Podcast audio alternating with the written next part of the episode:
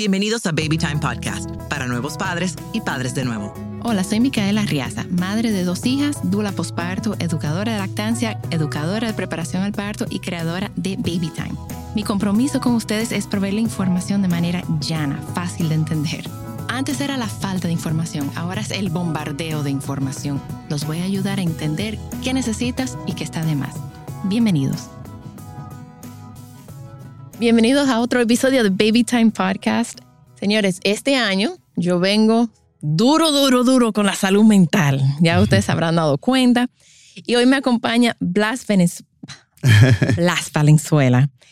Blas es psicólogo infanto juvenil y experto en terapia afirmativa. ¿A que no saben lo que es eso? Ok. Blas, gracias por venir. El tema de hoy que yo te había comentado es yo quiero hablar del género y de la de lo que está ocurriendo ahora que hay padres que eligen no asignarle un género a su bebé al nacer. Y cómo, o sea, a mí me choca. Sí, sí. Lo, entiendo y, yo lo he estudiado, o sea, especialmente para, para poder hablar con propiedad en el podcast, pero lo entiendo ahora. Pero como quiera, mi generación, o sea, yo soy generación X, choca, nos choca. Mi papá, ni se diga, o sea, eso es, eso es algo que tengo permiso de hablar de mis sobrinos en ese, en ese, em, lo que estamos viviendo con ellos, pero sí, ayúdanos, o sea, la, la, hija de Montaner, que su hijo es, o sea, no... De Baluna y Camilo. Eh, exacto. Índigo, creo que se Índigo. Sí no sé si es no binario, es que ni siquiera los términos, yo lo sé como no género. Sí, Una amiga de mi hermana. Su bebé nació sexo masculino, pues diferencia entre sexo y género. vamos, a hablarlo, vamos a hablarlo. Sí.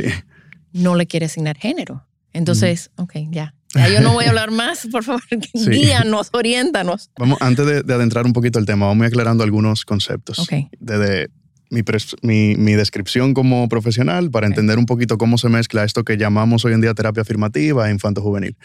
La psicología infanto-juvenil vendría siendo, igual que la psicología clínica, el trabajo con personas eh, sobre su ansiedad, depresión, duelos, divorcio, etcétera, pero enfocado en niños y adolescentes. Niños, niñas y adolescentes.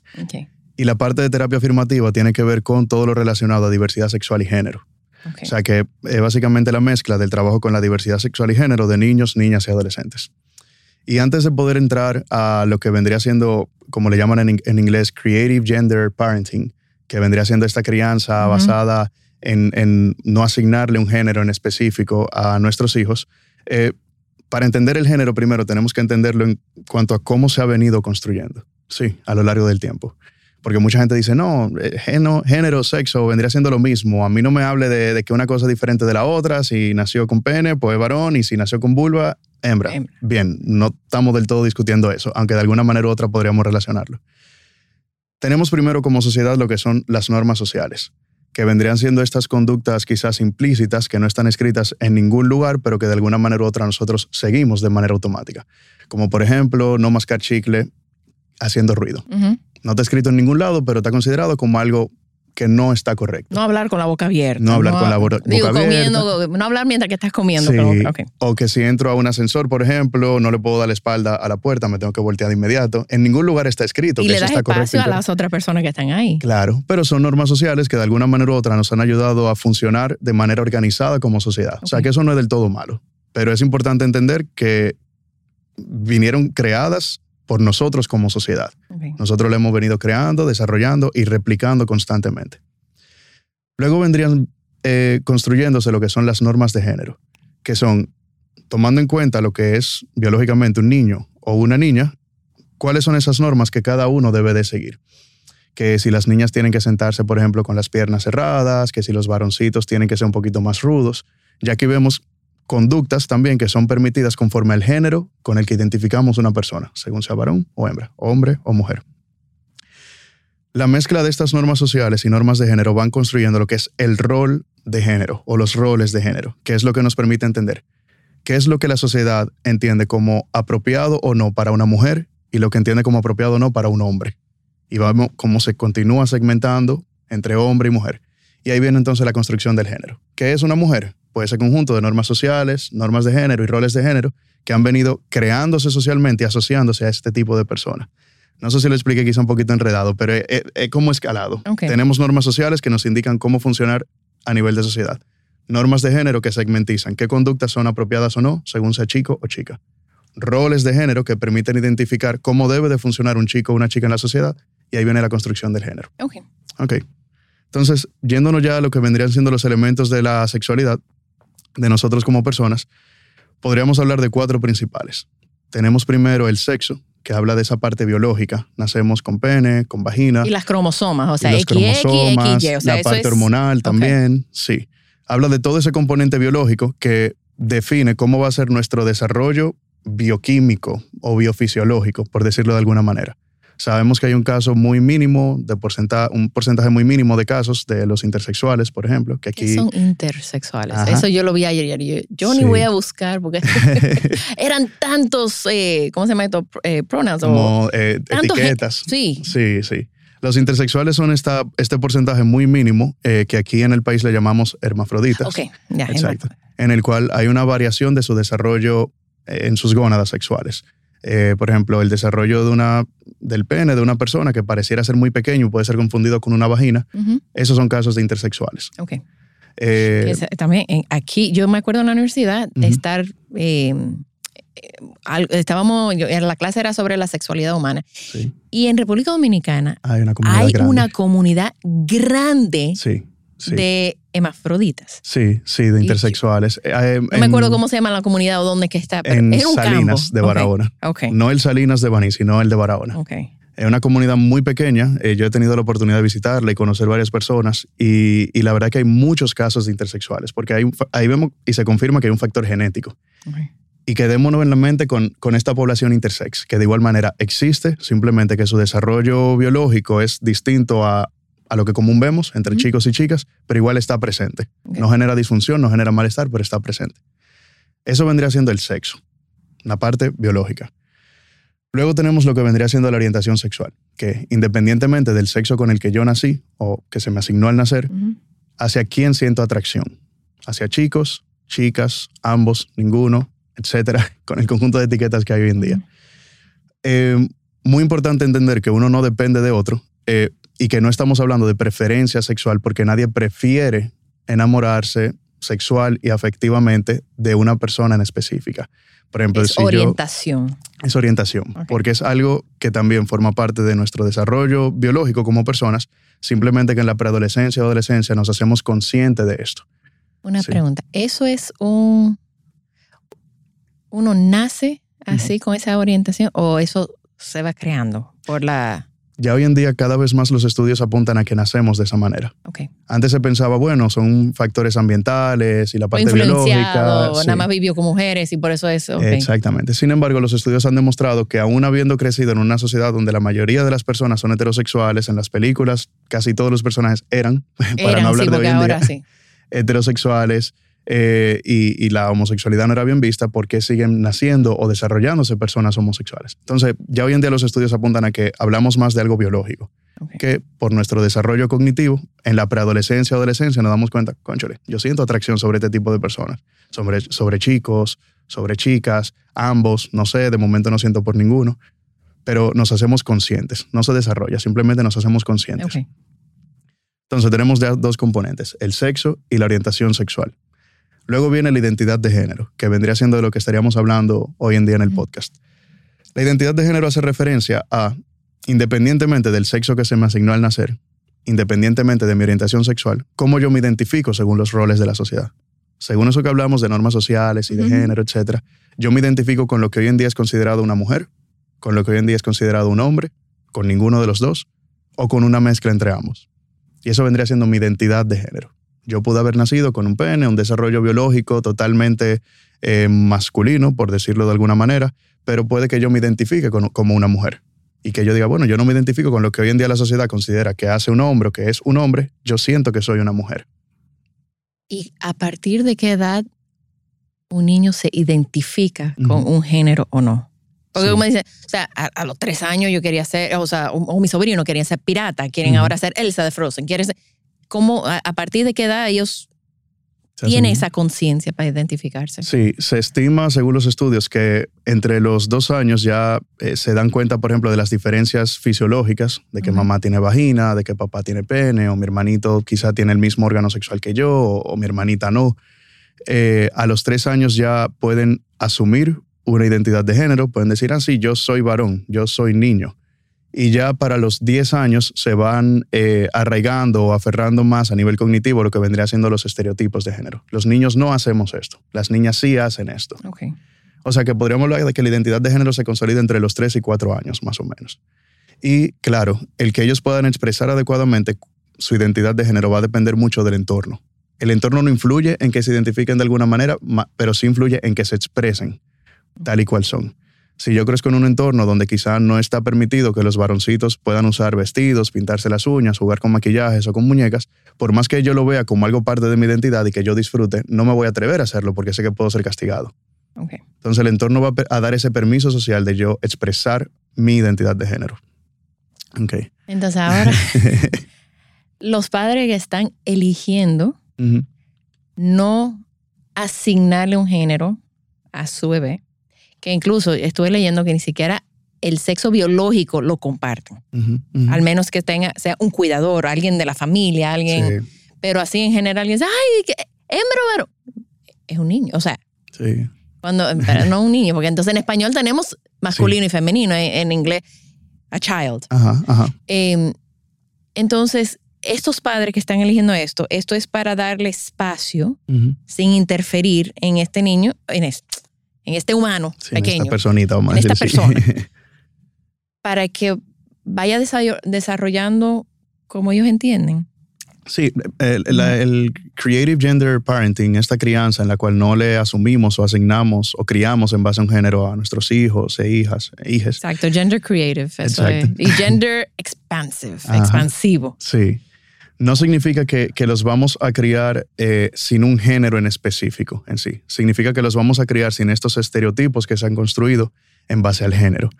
Ah, ¿A qué se refieren? Ciertamente, eh, y en el español se, vuelve un poquito más complejo porque todo lo, seccionamos entre ella, él, o masculino, femenino. En inglés hay más facilidad para hablar de manera neutral.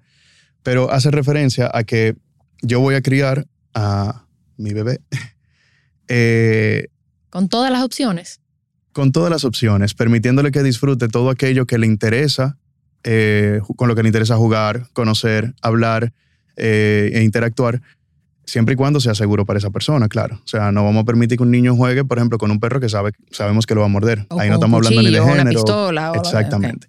Pero sí habla de que, por ejemplo, los estudios han demostrado que eh, las niñas tienden a desarrollar más habilidades del hogar, del cuidado de las personas, porque crecen jugando a cuidar.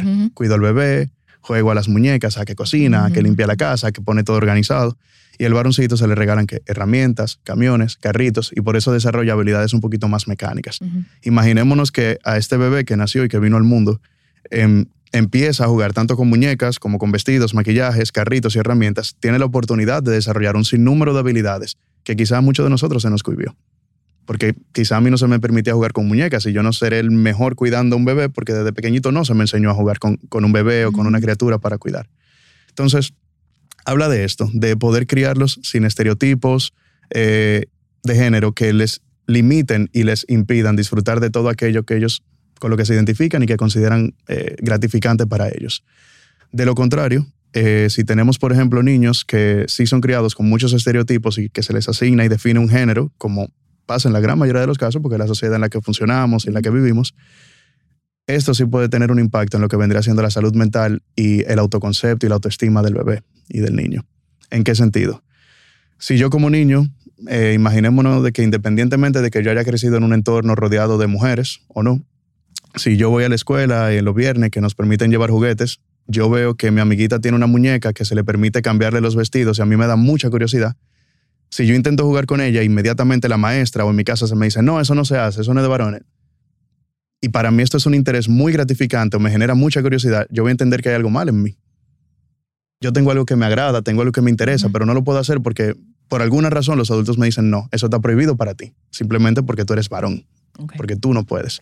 Entonces el niño va creciendo con este deseo que no se quita, sigue teniendo el interés. Yo me imagino que se, que se intensifica. Claro, porque es que entonces genera curiosidad y es como, como ese pendiente. Como cuando uno va a un lugar y uno se queda pendiente de probar el postre que tanto anhelaba, pero no lo tiene en el restaurante y dice, conchole, cuando yo vuelva, es que es lo primero que yo voy a pedir. Se queda con ese antojo, con esa gana claro, de... Claro. Me viene a la mente un caso que, que llegó a consulta para que veamos como el impacto que esto puede tener. Eh, era un niño de más o menos 6 o 7 años, estaba en un colegio tanto tradicional y yo recuerdo que la mamá un día me llama y me dice, mira, la verdad que no sé qué hacer. O sea, es verdad que a mi hijo no le gustan los deportes, tiende a tener más amigas que amigos, pero el colegio lo está viendo como algo malo. Me citaron para reunirme con la psicóloga y me dijeron que tomaron medidas para evitar que esto pase. El, colegio tomó medidas. El colegio, sin, sin, hablar con la madre ni nada. O sea, en el curso dividieron varones de hembra. En la clase, por ejemplo, de deporte se les exigió más a ellos y a él se le puso de capitán en el equipo para que elija quién iban a jugar fútbol con él. Eh, y el niño, ¿qué decía? Porque todo el mundo está siendo castigado por mí si yo no estoy haciendo nada malo. Y no estamos hablando ni siquiera de un niño que de alguna manera u otra ha dicho yo soy hembra. Es simplemente un niño que tiene unas conductas y un desarrollo sexual que no tiende a ser normativo, que no tiende a ser lo común o lo esperado. Como esperamos que los niños disfruten del deporte y juegos más rudos, y como él no cumplía con esos roles de género, pues entonces ya, era, ya estaba siendo castigado. ¿Y qué pasó con el niño? Empezó a somatizar, empezó a tener náuseas, dolores de barriga, no quería ir a la escuela, tenía miedo de relacionarse con sus amigos porque entonces no sabía que hay algo que, hay de mal en mí que, hace que todo el curso sea movilizado y que tenga reglas, castigos y, normas diferentes. O sea que el impacto realmente es bastante grande. Yo estaba leyendo que nosotros, o sea, mi generación, yo puedo escuchar todo esto. Yo lo puedo, lo puedo ver, pero ahora porque lo he estudiado, pero de entrada, yo pensaba, y yo sé que mucha gente lo piensa porque lo he hablado, o sea, no te voy a asignar, no te quiero imponer un género, ni, entonces te voy a, o sea, tú eres no, o sea, no tienes género. pero en mi mente yo decía, pero le están imponiendo no tener un género. Ahora después que lo he estudiado veo, ok, esto es darle la posibilidad de que el abanico de todo claro. para que para que si le interesa que lo que tengan acceso a eso. Claro. Em, yo estuve el año pasado con mi, viviendo con mi hermana en Oregón, que es un estado muy liberal y progresivo, etcétera, etcétera. Y los, ella tiene dos hijos mellizos de sexo masculino. Que toda la vida de ellos, durante los primeros tres años, eso era camiones y cosas. Y, o sea, ellos sabían lo que era una excavadora y todo. O sea, era todo camiones. Y yo, wow, o sea, impresionante porque nosotros somos una familia de cuatro hembras. Sí. Y yo nunca había estado como rodeada o, expuesta a varones en, tanto. Y de repente, un día estábamos en, la tienda y uno de mis sobrinos vio un vestido morado, con brillo, con unicornio. Y yo, ¡Ah, ¡qué lindo! Y mi hermana le preguntó, ¿tú lo quieres? Sí. Y lo compró. Yo chipié, yo, yo, yo dije, ay Dios mío, ok, está bien. Entonces, se, era el cumpleaños de mi mamá y se lo puso. Le puso el vestido. Y yo decía, o sea, para mí el tema no era que él tenía el vestido puesto en la casa, pero a mí me daba miedo de que en público alguien le fuera a decir algo que, que lo hiciera sentir mal. O sea, por ahí era que yo me iba. No que él usara el vestido, a mí no me importa eso, pero que él, que le dijeran algo. Pero Oregón es Oregón, entonces nadie le dijo nadie le dijo nada. Y se ponía el vestido. Entonces el otro me hizo, quería su cosa de, Spider-Man y, como que uno nunca le interesó, pero después de un mes, él dijo, yo me quiero poner el vestido. Y se puso el vestido. Ya tú sabes que mi papá Decía ahora el otro también. Sí, no, chipeando, o sea, porque es otra, imagínate, 73 años, es otra generación. Eso, eso no se ve, eso se entiende que si le están permitiendo ponerle el vestido, va a ser homosexual, va a ser un, un, drag queen, va a ser... Y entonces mi hermana me explica, es solamente un pedazo de tela. Claro. Nosotros somos lo que le asignamos ese color es de hembra, ese color, esa, esa, esa moda, ese diseño es de hembra. Sí. Y yo, ok, o sea, yo lo entiendo. Y también me dice, yo prefiero que si ellos tienen curiosidad ahora, que exploren ahora. Que exploren ahora, para que después eso no quede como ahí en, su, en su subconsciente. Y a lo mejor ahorita dicen, tú sabes qué, no quiero. Entonces yo ahora, ahora los vi que están vestidos de su disfraz de, de Spider-Man, jugando con espadas. y con la capa de Elsa de, Frozen puesto. Entonces, ok, ahora estamos, están haciendo de todo. Y, y de verdad que yo, o sea, quería hablar contigo porque en... Eso no importa en Oregón. O sea, sí. y los estados, yo sé que están permitiendo ahora, el gobierno federal no. Sí. Porque tengo una hermana que trabaja en el gobierno federal y fue comiquísimo porque llegó un, un transexual, ajá, ajá. transgénero, ¿no? Sí. Y él decía, yo quiero poner o sea, yo quiero otro género. Claro, no marcar chico no, ni chica. M o F, ¿verdad? Y mi hermana, eh, bueno, en, español no se va a traducir, pero en, en, mi hermana le dijo, es que el gobierno federal, we're still MNFers. MFers, MFers. Sí. el que entiende inglés lo va a entender. Mother. Pero era masculino femenino. Sí. El gobierno ha estado a nivel estado sí está permitiendo que en los, en las, eh, ¿cómo se llama? Certificados de nacimiento. Sí. Los padres pueden dejar eso vacío o pueden ponernos género. Sí. ¿Y aquí? Hay dos componentes. ¿Qué está pasando aquí? Con eso que acabas de comentar y que le pasa a muchas personas también de manera similar o ligeramente distinto. A las generaciones les cuesta, claro. Y entre más adultos o mayores seamos, más Mientras más viejos seamos. claro, más cuesta entenderla. y, y, y, hace todo el sentido del mundo. O sea, nosotros cognitivamente crecemos y el desarrollo de nuestro lenguaje es muy categórico y dicotómico. O sea, aprendemos y en las escuelas se nos enseña lo grande y lo pequeño, alto, bajito. ¿Es, eh, una, ¿Es blanco o negro? ¿Es una cosa o lo otro? Y es la forma automática que tendemos a pensar. Sí, automáticamente yo pienso, bueno, varón, hembra, eh, grupos, eh, colores. Todo está categoría, eh, a nivel de categorías, eh, pensado y expresado. Sin embargo, el poder empezar a entender este tema como algo parte del día a día y que ha venido siempre históricamente acompañándonos, simplemente que socialmente hay más permiso a hablarlo y a que se expresen. Primero el componente biológico del que hablamos, de que independientemente de que yo le permita a mi hijo comprarse ese vestido, usarlo, disfrazarse de Spider-Man con el vestido de Elsa, lo que sea, hay un factor biológico que va a continuar desarrollándose en esta persona y que en algún momento va a surgir y si no surge le va a generar síntomas, ansiedad, depresión, estrés, y no queremos eso para los hijos. Y entendiendo esa parte biológica que está fuera de nuestro control, recordar que nosotros siempre vamos a querer lo mejor para nuestros hijos e hijas. Y estos pacientes o niños y niñas que hoy en día se atreven a explorar su género de manera inconsciente, lo hacen como parte del juego. Yo quiero jugar con ese vestido, yo quiero jugar con muñecas, yo quiero jugar con camioncitos. Ellos, ese rechazo social que pueda haber fuera del hogar, va a ser mayor a medida que yo sea rechazado en el hogar. ¿A qué me refiero? Si mamá y papá me rechazan y me dicen, no, eso no está bien, independientemente de que te guste, eso no es correcto, eso no es lo que toca para ti, me va a dar miedo de que también fuera de casa me digan lo mismo. Ahora, si yo veo que mi mamá y mi papá dicen, no, yo te apoyo, ven, te compro el vestido, ven, vamos a jugar, lo que tú quieras que juguemos, vamos a jugar, perfecto. Un amiguito de la escuela puede venir y decirle, ay, tú sabes vestido. ¿Y por qué? Eso no es de varoncito, no importa. Mi mamá y mi mamá no me dicen nada, porque ¿quién eres tú para, como para venir a juzgarme o a decirme algo? Y, y, lo veo en la consulta, o sea, niños en preescolar que quieren pintarse las uñas y el otro día llegó eh, un niño como de cinco años, quería pintarse las uñas con el cuté que le regalaron a su hermanita y la hermanita le dijo como, como tú sabes lo que te va a pasar en el colegio cuando tus amigos te vean. Y él dijo, no importa, si mami no me dice nada, como, ¿qué importa que lo que mis amigos me digan?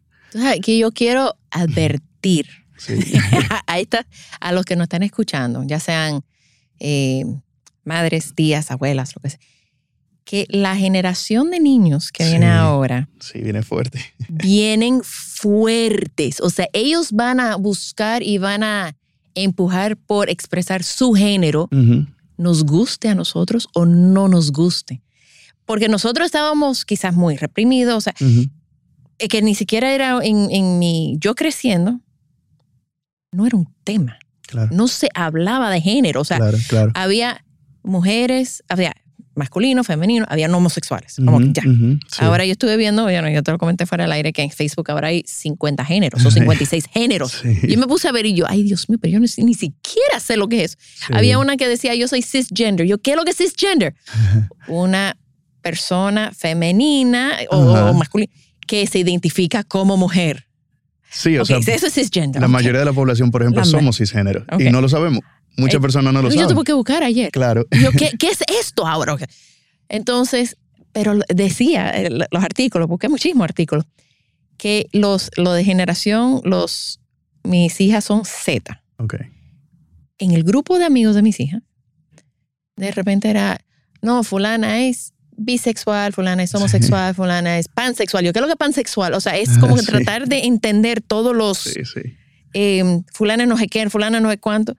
Entonces, los adultos, ¿verdad? Generación X o mayor, dicen, ¿cómo ellos van a saber? Ellos no saben, ellos no saben nada, ellos no tienen idea, no han tenido una, quizás no han tenido una, una pareja todavía para ellos, no han, probado, cómo ellos pueden identificarse con algo si no lo han probado. Claro, sin embargo, vemos que, por ejemplo, esas preguntas no se hacen con personas que, que tienen un género conforme a su sexo, que son cisgéneros, o personas heterosexuales. Dicen, ¿y cómo tú sabes? Tú nunca lo has probado, nunca se cuestiona esto o sea, hay un trabajo fuerte de, cambiar mentalidades. Sí, sí. Y, em, eh, eh, por ejemplo, esto quizá es una teoría muy personal mía. Esto sí no lo he leído en ningún lugar. Pero, eh, por ejemplo, hemos crecido acostumbrados a que lo natural y normal vendría siendo desarrollarse como heterosexual y cisgénero. Si yo nací con pene, me identifico como hombre. Quizá eso es lo normal hasta nuevo aviso.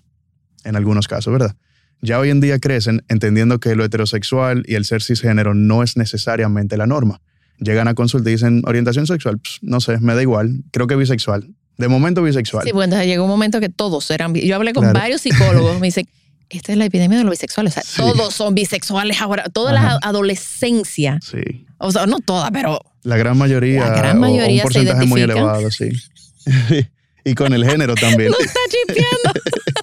Desde que este tema venía fuerte. Sí. O sea, vienen, o sea, ellos son no, que vamos a probar. Sí. Vamos a probar lo que nos gusta y lo que no nos gusta y vamos a, vamos a ir definiendo. Y es una exploración de, de, su sexualidad de una manera muy sana, incluso probablemente más sana que la que muchos de nosotros tuvimos la oportunidad de tener. Claro. Porque si, no sé, imaginémonos que eh, para un baile del colegio teníamos que elegir los colores de la camisa con jean que íbamos a usar los varoncitos. Si algún varón del curso decía, ay, yo quisiera que usemos rosado porque quizá pega más con lo que las chicas van a tener o porque la canción menciona el rosado, pero no se atrevía porque socialmente en ese entonces quizá no era permitido que un varoncito use ropa rosada. Ya hoy en día sí, está mucho más normalizado. Eh, pero es lo que permite precisamente que, que se vengan desarrollando desde la crianza, preadolescencia, adolescencia, sin asignarles un género y permitiéndoles que ellos exploren su sexualidad y cuáles son las etiquetas que van a asumir. Les permiten que la exploren de manera natural, sana, sintiendo la aceptación de papá y mamá y sin importar cuál puede ser ese posible rechazo social que reciban del entorno. Es que mi, bueno, comentando con mi esposo, que también, o sea, está, está, trabajando el tema. trabajando el tema de mi sobrino. Y él dice, bueno, pero nada, sabrá. Ahorita la moda para los hombres son la falda y los vestidos. Ahorita lo es. Y hablando con otro terapeuta, nos quedamos, yo, yo lo estaba conversando, y realmente el hombre en otras culturas claro usan túnicas, eh, los escoceses usan faldas, usan, ahora Bad Bunny lo está haciendo, Brad Pitt lo está haciendo, o sea, que nos choca a nosotros como cultura occidental, pero la cultura eh, Medio Oriente usa túnicas, los lo hindú usan túnicas, o sea, los hombres usan como esas batolas. Y las mujeres, que quizás hace 100 años atrás no usábamos pantalones. No. O sea, yo estoy vestida ahora mismo con jeans y como un hombre se hubiera vestido hace 100, años, atrás. Claro, claro. Incluso con el pelo. Por ejemplo, hace 100 años quizá que una mujer lleve el pelo corto, por las orejas era algo totalmente masculino, pero hoy en día no necesariamente sería considerado un corte de pelo masculino. O sea que... Y los hombres tenían cabello largo, se ponían las pelucas y las cosas, y mientras más largo la peluca, mejor. Sí, sí. O sea que vemos que hay un tema temporal y cultural que va eh, como responsabilidad de nosotros como sociedad. Nosotros vamos transformando estas normas de género. Sin embargo, esa parte biológica se mantiene ahí constante. Mientras más deconstruimos perdón, estos estereotipos de género, más permiso le damos a las generaciones que vienen creciendo con a desarrollarse de manera natural y espontánea. Entonces también leí, bueno, hay, hay, hay varias cosas. Aquí dice, bueno, en inglés, o sea, eh, y no sé cómo se tradujera eso a español, pero ahora hay una tendencia que estas, a estos bebés, en vez de decirle babies, le están diciendo babies. Babies. Pero lo cual no entiendo porque babies es como un sin género, pero ahora dicen babies. Eh, no sé cómo se diría en español. Y leí que había una encuesta en 2016. Pues yo me puse a leer los artículos y era 2014, 2000, y yo, ¿dónde estaba yo? Que, no, no, era, no estaba en mi radar toda esta información. Pero en una encuesta 2016 realizada por The Innovation Group encontró que más de un tercio de los encuestados de la generación Z, o sea, mis hijas, tu hija es alfa, Ustedes sí sé. ustedes sí vienen, estoy hablando con Luke, ustedes sí vienen fuerte. Estaban totalmente de acuerdo en que el género no se definía a una persona tanto como antes. O sea, son... Mucho más... Y eh, decía que la generación alfa, ahí es que ellos vienen a... A romper. No asignarles nada a nadie. O sea, claro. es que los padres Van a Claro, es que al final los labels y las etiquetas y estos estereotipos simplemente limitan conductas. Te dicen que tú puedes o no puedes hacer según tú hayas nacido con pene o con vagina. Y cuando dije al principio, recuerda que dije, quedémonos con la población intersex. ¿Qué pasa con la población intersex? Que tiene un desarrollo sexual, gonadal, hormonal, diverso al que quizá tenemos tú y yo. Y dice, bueno, pero es que yo no nací con un, a nivel biológico como 100% masculino, 100% femenino, que soy yo. Entonces tenemos esta población que naturalmente nace, que se desarrolla, que no tiene ninguna disfunción ni patología, simplemente que su cuerpo se desarrolla de manera distinta. ¿Cómo le asignamos un género? Ay, estaba viendo que a, esos bebés le preguntan a los padres, ¿qué tú le quieres asignar? Y ellos eligen hembra o varón. Y después estaba leyendo un, un reportaje que decía, que lo mejor es deja que ellos crezcan para ver cómo ellos se sienten y después y una vez se sienten, se identifiquen con ese género, pues se le hace la, operación. Y en muchos lugares de bebecitos se le está haciendo la cirugía eh, sin saber cómo esa persona se va a identificar en un futuro. imaginémonos, hay una película que se llama XXY, me parece, está en Netflix, muy buena. Y es sobre lo que a simple vista pareciera una chica, podríamos asumir que una chica, pero es una persona intersex que vemos cómo va desarrollándose en su vida de familia, conoce a una persona, pero, pero no cumple con este funcionamiento, por ejemplo, a nivel de pareja, de yo soy el chico, el que guía, el que tiende a ser el que invita, el que te pasa a buscar, o como la chica que quizás se deja llevar, el, permite el cortejo, etcétera. Porque dice, bueno, yo soy intersex, yo no quiero cumplir con lo que es un hombre y una mujer, porque yo soy intersex y yo soy lo que soy, punto. O sea, la población intersexual que biológicamente nace, existe, aunque sea muy mínima, nos permite entender de que ese elemento biológico no va a definir nuestro funcionamiento en la sociedad. No va a definir que yo sea el más fuerte, que yo sea el que guíe, que yo sea el que tenga que cuidar, que yo sea el que tenga que trabajar o el que arreglar las cosas de la casa o la mecánica. Eso no lo va a definir. La biología es un elemento aparte a la parte social. Ayer, eh, bueno, revisando, o sea, mi esposo, yo le leía todo lo que yo, yo, oye esto. Mattel, lo que hacen Barbies, esa, esa, compañía de, de juguetes, están desarrollando, yo creo que ya está en el mercado, un muñeco, no género. Gender neutral. Gender neutral. Que vienen, o sea, tú puedes cambiarle el cabello, tú puedes poner el cabello corto, el cabello largo, que si vestido, que si falda, que si pantalones, que no hay que, para, para que los niños puedan ver un muñeco que sea como ellos. Representativo para Representativo. Sí, y es precisamente lo que está pasando ahora hoy en día con todas las series y películas incluso con los muñequitos, si nos fijamos en los muñequitos de hoy en día, cada vez los personajes son más neutrales, no tanto femeninos ni masculinos, son más neutrales. O sea. Entonces, una pregunta ahí, porque los padres, ¿verdad? Nuestra generación, están diciendo, oye, pero es que nos están obligando, a verlo todo y yo no quiero que mi hijo lo vea y no quiero tener que explicarle a mi hijo. Y lo que estuve leyendo es que tú no tienes que explicarle tu, tu hijo ya viene con otro chip, o sea, tu hijo ve eso y es como que, la representación en los somos nosotros los que le estamos poniendo como ese... la calificación de lo positivo o negativo en esto. La representación tanto en juguetes como series y películas de personas sexualmente diversas simplemente permite que aquel que se va desarrollando de manera diversa sexualmente se identifique de manera adecuada. Eh, pongo un ejemplo claro. Quizás si muchos de nosotros pensamos cuál fue el primer recuerdo o la primera persona que conocimos o de la que escuchamos que podía ser, por ejemplo, trans, homosexual. Boy George. Boy George. Boy George. Yo estaba viendo un video, yo tenía como ocho años, y viendo el video y dice mi papá, es un hombre y yo, no, es una mujer. No, eso es un hombre. Y yo, no, eso es una mujer. O sea, ese fue mi primer como... Claro. Que ese es un hombre. O sea, yo no... Y, y, fíjate, o sea, pudo haber sido Boy George, pudo haber sido, bueno, nosotros pasábamos por el malecón y yo recuerdo que me decían que esas eran prostitutas y eran personas transexuales. O el primo en la familia que era homosexual y era el súper afeminado, flamboyant. O la prima en la familia que era lesbiana y era la típica machorra. Y quizá yo venía desarrollándome, identificándome, por ejemplo, como homosexual o bisexual o si fuera chica como lesbiana y diciendo, pero yo no me parezco a ella necesariamente. O sea, quizá yo soy sexualmente diverso, pero no como esa persona.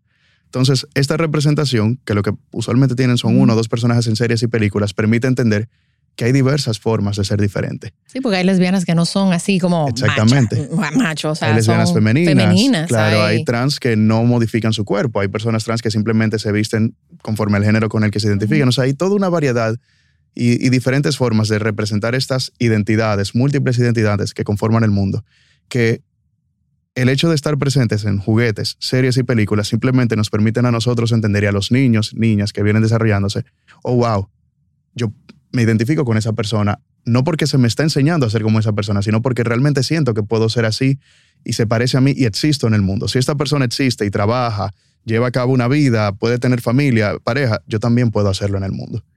Y estar expuestos a los, los, niños, por ejemplo, en una película de Disney o el de Pixar ahora que el Toy, no, el de Buzz Lightyear que Buzz ah, sí, sí. se Tiene dos madres, ajá. y se besó con, con yo no me, acuerdo, no me acuerdo cuál, que muchos padres estaban horrorizados. Yo no voy a llevar a mi hijo, pero el que los hijos vean eso no necesariamente le va a abrir curiosidad si no lo tienen, o sea, si, si no se identifican con, primero no les va a chocar no, lo van a ver natural. Recordemos que está la parte biológica de que independientemente de que lo vean o no, el que va a salir trans, lesbiana, gay, bisexual, va a salir como sea. Y el que no lo es, lo va a ver natural. Y eso es lo que nosotros tenemos que... Y, yo leyendo decía, esto es lo que los, nuestros hijos o los, los que están naciendo ahora nos van a venir a enseñar a nosotros, que ellos no se afectan por eso. No es que le van a enseñar que ver una película de Disney va a afectar en su desarrollo sexual, en su identidad sexual. Ni le va a abrir una curiosidad si no la tiene. Si la tiene, va a decir, concho, mira, que, pero si no la tiene, mira, le pasó por arriba y ni cuenta se dieron. Y en el caso de que influyera, imaginémonos que sí, que lo que veamos y consumamos en los medios influye. No hubieran homosexuales, ni transexuales, ni lesbianas, porque antes en el cine y en las películas no habían personajes LGBT. Entonces, ¿de dónde salen? Claro.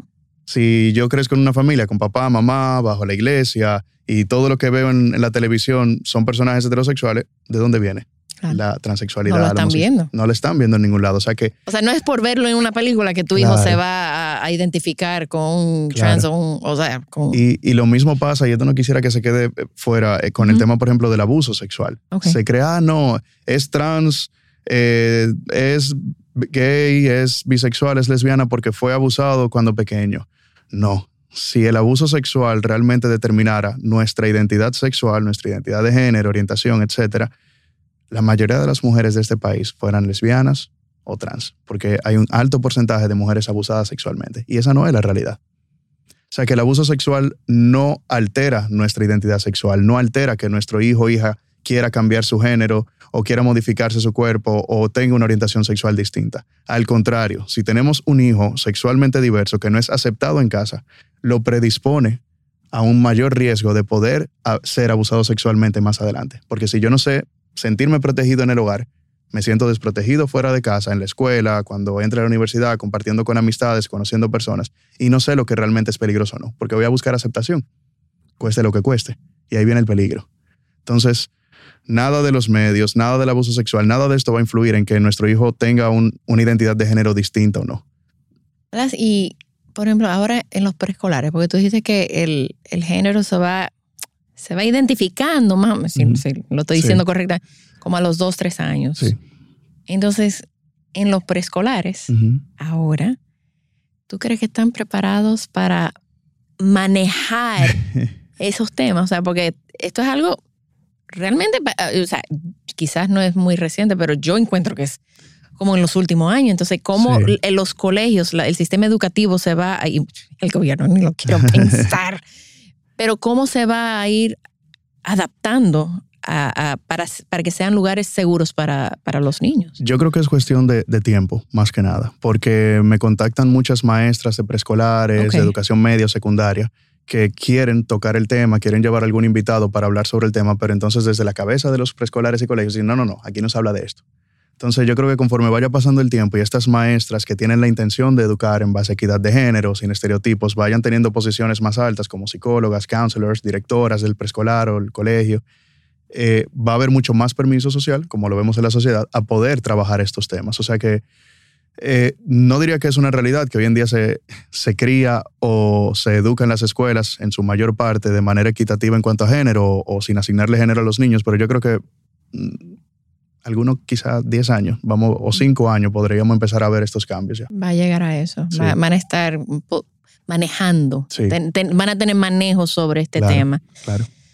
Ok, entonces, ¿alguna otra cosa que tú no quieres comentar? O sea, para la, o sea, a, baby, a este podcast no escuchan madres recién paridas, madres embarazadas, abuelas, alguna...